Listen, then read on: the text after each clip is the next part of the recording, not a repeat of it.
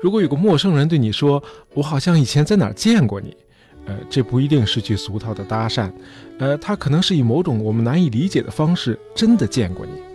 呃，包括大爷在内，很多人可能都有过一种奇怪的经历，就是你以前经历过的事，呃，突然再次的出现在你的眼前，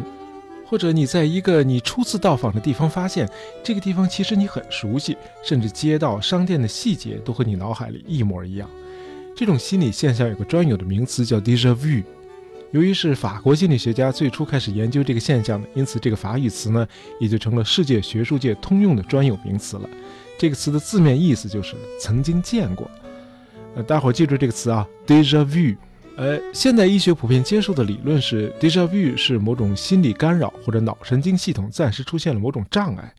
之所以很多人都体验过这种奇怪的现象，更可能是因为人们当时看到的场景中的某些细节与他们过去经历的一些细节很相像，于是这个场景的整体你都会觉得很熟悉了。但是呢，随着更多的科学家开始在他们各自的领域研究这个奇怪的现象，那么一些新的关于 déjà vu 的理论呢，也陆续产生了。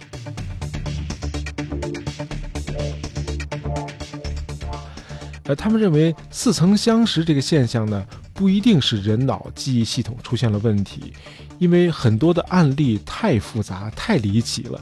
实在是很难用这个呃 a n o h o n s t o i s o n 就是记忆偏差来解释。比如德国的大诗人歌德，在他的自传《呃 Dichtung Wahrheit》诗与真这本书里，曾经有过一段这样的描述：一次旅行中，我骑着马。忽然恍惚地看见我自己骑着马从相反的方向迎面走来，穿着一件我平时不太穿的亮灰色的衣服。等我缓过神来，再定睛看时，那个我已经从我身边走过，骑着马远去了。八年以后，在另一次旅行中，我碰巧又一次骑着马经过这同一条路，但是沿着相反的方向走。穿的衣服居然和八年前我恍惚看到的那个我穿的一模一样，这实在是太奇怪了。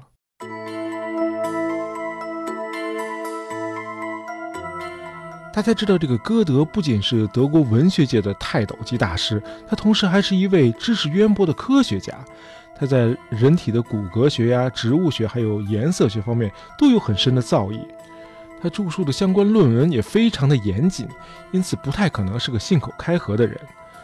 那怎么解释他这两次旅行之间的相互关联呢？在第一次旅行中，他亲眼看到了八年后的自己的另一次旅行，包括穿着的细节都分毫不差，这怎么可能呢？不久前，美国的量子物理学界提出了一个关于 déjà vu 的新的假说，那就是你认为似曾相识的场景，你可能确实见过。只不过不是在这个世界，而是在一个平行的宇宙中。呃，举一个大爷自己的例子，呃，大爷只去过一次长沙，但是那次我奇怪的发现，我没有借助地图的情况下，居然像一个长沙人一样，对酒店周围的布局、对街道几乎了如指掌。啊，合着我是在另一个宇宙里的已经去过长沙了，甚至还可能在那里住了很长的一段时间。因为在不同的宇宙空间，这个并不同步，所以歌德在他第一次旅行中看到自己在另一个运行的更快、更早的宇宙中骑着马从相反的方向走过来。那么八年后，这个慢一些的宇宙中的歌德才刚刚运行到这个时刻，这一切真的可能发生吗？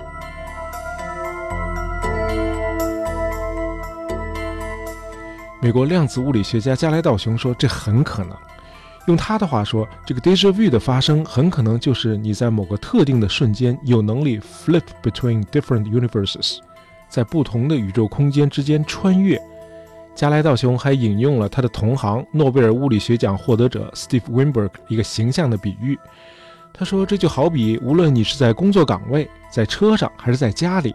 空间里遍布着无线电波，你打开收音机只能在同一个时间停留在一个波段上。但是此时，每个电台的频道都各占一个波段。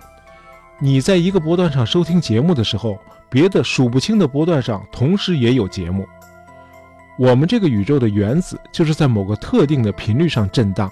而其他宇宙的原子则是在它们各自不同的频率上震荡。就是说，你经历 déjà vu 那个瞬间，正好就是你和某个平行宇宙一起和谐共振的时刻。再说一遍啊，你经历的 déjà vu 那个瞬间，正好就是你和某个平行宇宙一起和谐共振的时刻。就是说，不管是歌德还是大爷啊，我们经历的都不是时间轨道上的那种简单的，就是从过去到现在，或者从现在到未来那种穿越，不是的，只是和某个平行宇宙一起在和谐共振。那按照这个理论，你仍然有可能在霍去病去世后当上下一任的骠骑大将军，从而取得比他大得多的战绩。因为和西汉人比，你掌握了现代科技，你能用飞机和坦克去对付匈奴的马队，对吧？那么女孩子们呢，也有机会前往唐朝或者清朝，上至皇帝，下到太监，那搞定所有的人，然后你成为一名开明的女君主，从而直接把中华帝国带入现代社会。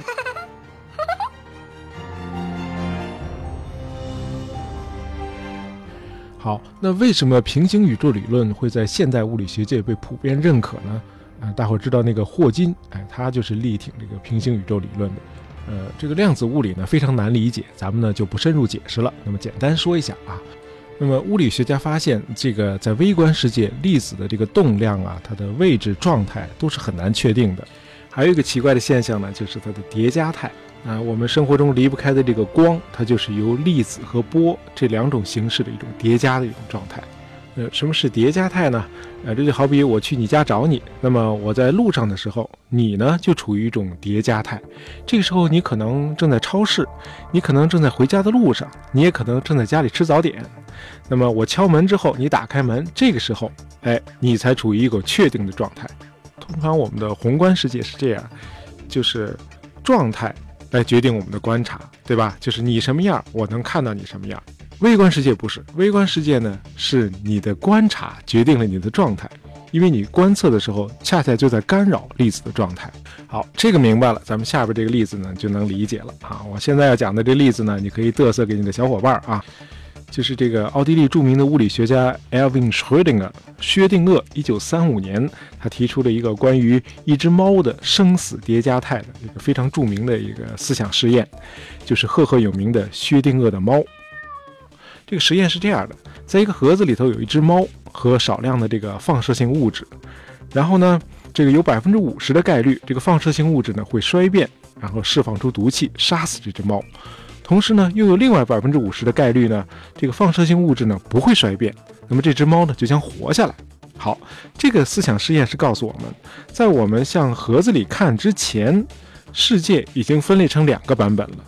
这两个版本在其余的各个方面都是一样的，唯一的区别就是其中有一个版本中原子衰变了，猫死了；而在另一个版本中呢，原子没有衰变，猫还活着。那么这么看呢，这个从宇宙诞生以来就已经经历过无数次这样的分裂了。到今天，宇宙的数量可能已经无穷无尽了。那么我们所在的这个宇宙呢，只不过是其中的一个，在它之外还有非常多的其他的宇宙。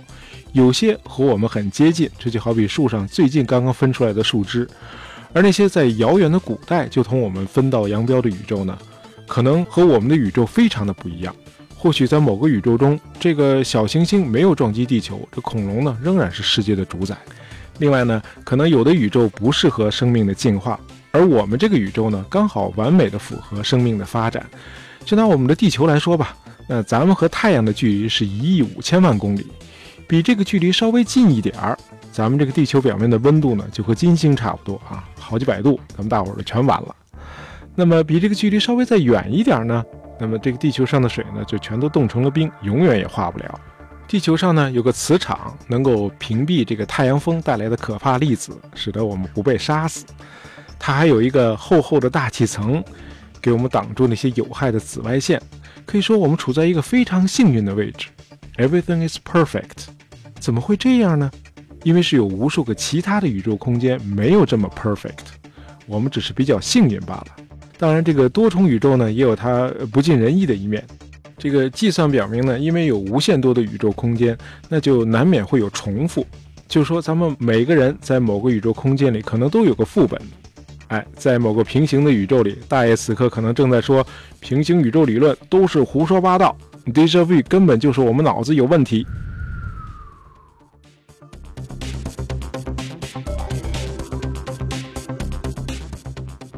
好，咱们今天聊了点科普，这个喜欢大爷杂货铺的朋友呢，别忘了订阅我们的专辑，这样呢你就不会错过我们的新节目了。感谢大家收听，咱们下期再见。